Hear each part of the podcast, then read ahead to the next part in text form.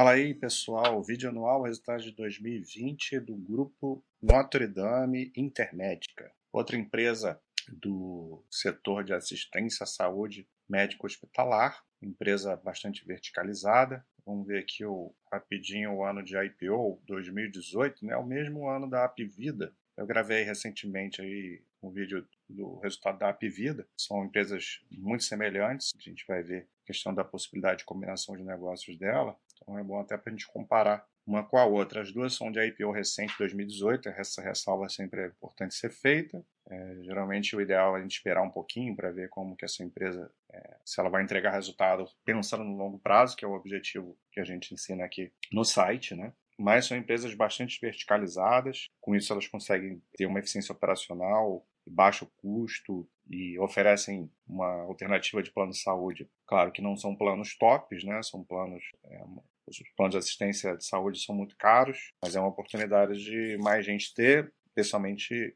é, os corporativos, né, que é até mais barato ainda. São, são planos de ticket médio baixo e essas empresas vão crescendo através de aquisição especial, né, aquisições, então uma expansão inorgânica também tem um crescimento orgânico, mas o principal é via aquisições. Empresas que estão querendo dominar o mercado de saúde aí no, no país, né? Então, vem crescendo nesses últimos três anos de forma muito forte. A gente já vê aqui o destaque de beneficiários, elas são tão fortes no saúde quanto no, no, no dental, né? no odontológico. Crescimento de saúde 26,2%, no odontológico 16,2%, uma quantidade bem relevante nos dois aqui de 3 milhões, 3,5 milhões de, de saúde e 2,5 de, de odontológico. Uma receita líquida crescendo quase 27%, 10, 10 bilhões de receita líquida, sendo que a grosso, né, a grande parte aí vem de planos de saúde, né? O quanto as pessoas pagam ali mensalmente pelos seus planos, crescendo 31%.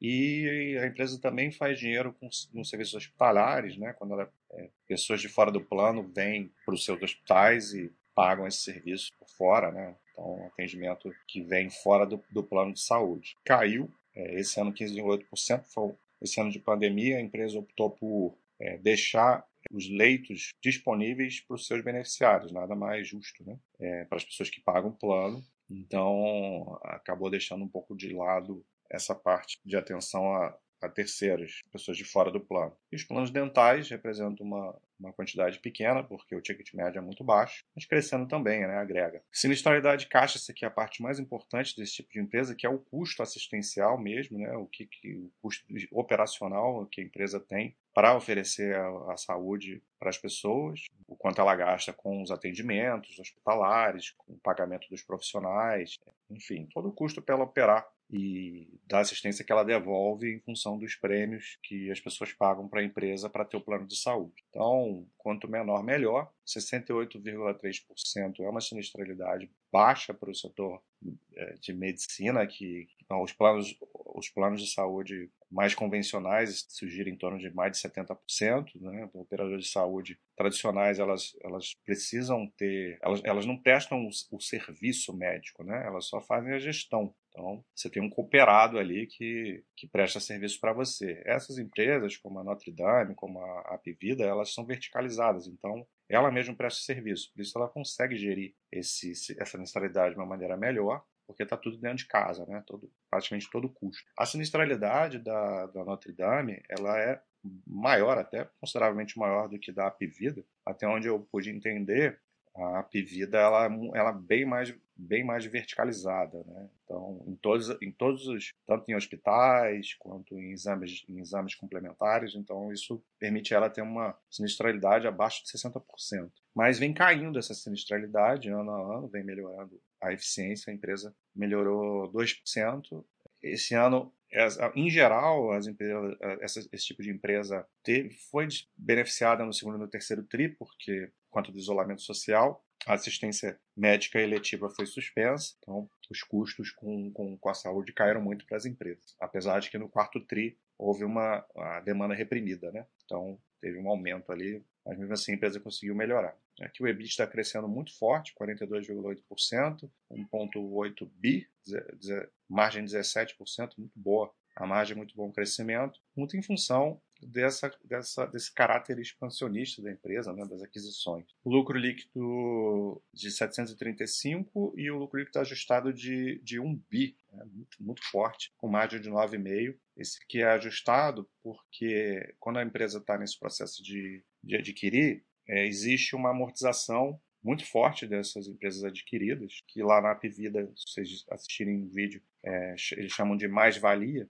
é uma métrica puramente contábil. Então, o lucro líquido ajustado dá o, a real a capacidade de rentabilidade da empresa, crescendo muito forte também. Então, aqui a gente vê ó, um crescimento, claramente uma curva de crescimento nos últimos três anos, forte do EBITDA ajustado. E os destaques das aquisições, né, que a gente chama de M&A, a expansão inorgânica, aqui a gente vê são 14 aquisições, um, um milhão, praticamente um milhão de beneficiários e 1.312 leitos, é, entrando em, em estados novos, Paraná, Santa Catarina, Minas Gerais. Essa empresa é mais forte sul-sudeste, enquanto a Apivida é mais forte norte-nordeste. E aqui a gente vê é, esse processo de, de, de, aquisições, de aumento de beneficiários, né, de um milhão de beneficiários e 1.312 leitos, através de todas essas clínicas. Alguns, alguns estão é, em processo ainda, né? É, algumas são de 2021 aqui, ó, onde teve o fechamento. E mas essas quatro empresas aqui ainda estão esperando a aprovação do CAD. Mas eles já colocam as, algumas coisas do primeiro trimestre de 2021 ali. Aqui eles vão detalhar, né, os destaques dessas aquisições. A gente não vai entrar nesses detalhes aqui, mas eles destacam essa essa criação de sinergia, né, ganho de sinergia, então, uma alavancagem operacional, se reduz despesas em duplicidade, né? é uma gestão só para gerir uma mesma estrutura. Então, tudo isso são destaques dessas aquisições. Aqui aí começa a falar mais dos números, né? Crescimento tanto beneficiário quanto ticket médio. A gente vê receita líquida expandido aí desde o IPO. A gente vê que plano, o plano dental é uma parte pequena, né? O plano de saúde aqui juntou com serviços hospitalares, até porque é, tem a ver com, com essa parte médico, né? médica hospitalar. O número de beneficiários aumentando tanto no saúde quanto no, no odontológico, aumentando bastante ano, ano a ano. Ticket médio, se vê como o ticket médio é baixo desse, desse tipo de empresa. É, aqui o ticket médio é bem parecido com o da App Vida, se eu não me engano, né? E a receita de serviços hospitalares, como eu falei, teve essa queda porque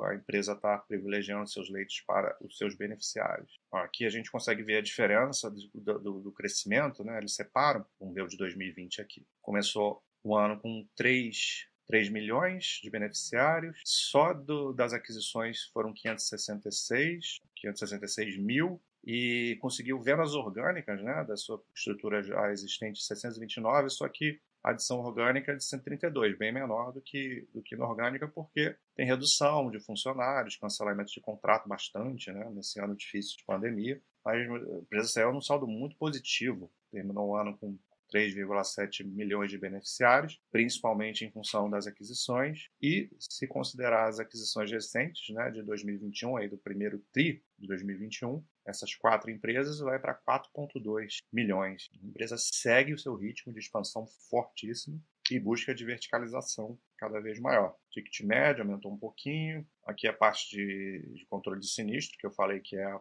mais importante. Então a gente vê ó, a sinistralidade caixa, que originalmente, antes do IPO, era muito parecida com as empresas tradicionais de planos de saúde e como que ela vem melhorando a sua gestão, a sua estrutura é, baixou de 70% agora em 2020 pela primeira vez, então está em trajetória de descendência, que é muito importante, que vai tornando a empresa mais rentável. E tem a ver, obviamente, com esse processo de verticalização que eu comentei várias vezes aí nesse vídeo e no vídeo da App Vida. São empresas muito parecidas e que estão tentando uma combinação. É normal uma, um crescimento de despesas, né? comerciais e administrativas por conta das aquisições. Essas empresas elas vão aumentando num ritmo menor do que a quantidade de receita e isso traz um, um crescimento bem grande do EBITDA, que é o EBITDA ajustado, 1.8 bi, crescendo 42,8%, como eu já comentei. Então, é um crescimento muito forte, uma curva muito forte nos últimos 5, 6 anos. Aqui eles mostram a diferença do ajustado para o EBITDA. Vocês podem ver isso com calma, mas é, são detalhes, é mais a gente entender o, o que está acontecendo no, no, no, macro da empresa né, e como ela funciona. O lucro líquido também, nessa curva de crescimento forte, chegou a 1 bilhão em 2020. Aqui é o lucro líquido ajustado, como eu falei, existe uma, uma diminuição contábil das amortizações das aquisições, e é um valor alto porque a empresa está fazendo muita aquisição. CAPEX é alto, tem sido alto por conta também das aquisições, né? tem investimento na rede própria, mas tem muito valor aí por conta das aquisições. Claramente a gente vê aqui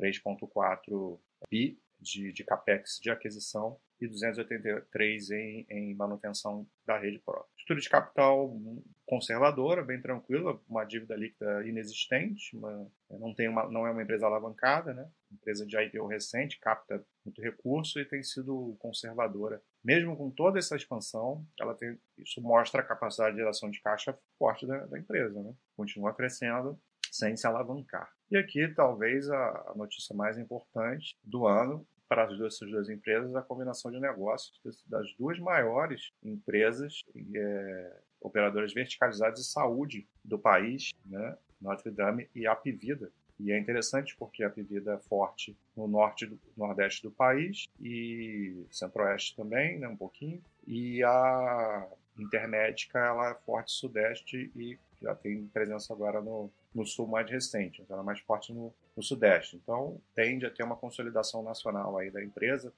potencial de sinergia muito grande, porque as empresas têm características muito parecidas, então você consegue ter uma redução de custo importante. Aqui, ó, os hospitais, da, você vê que a Apivida tem uma rede maior de hospitais, provavelmente por isso ela é mais verticalizada, mas em termos de beneficiários de saúde dental, elas são muito, muito equivalentes, isso vai dobrar esse valor. Então, você imagina você dobrar isso, conseguindo ter um custo muito inferior à quantidade de aumento de, de, de beneficiários dessa capacidade de, de, atendimento hospitalar, porque você usa a mesma estrutura, né? Então tudo que está em duplicidade você anula, então você enxuga as despesas e a possibilidade de alavancagem operacional é muito grande, acho que aqui acaba, da empresa. Então, uma empresa interessante para a gente estudar aí, para a gente ver esse movimento. Estou curioso para ver como vai funcionar essa combinação. É um setor que tem as suas características próprias, que tem os seus desafios e complicações, setor muito regulado, né? setor de saúde. Mas essas empresas vieram com uma boa alternativa aí. Não necessariamente um atendimento é, de excelência em termos de saúde, mas pensando no, no, no viés de sócio, né? É, para a empresa, é, são empresas que tão, têm se mostrado bastante interessantes. Há tempo para a gente ver se para longo prazo serão empresas interessantes mesmo. Um abraço.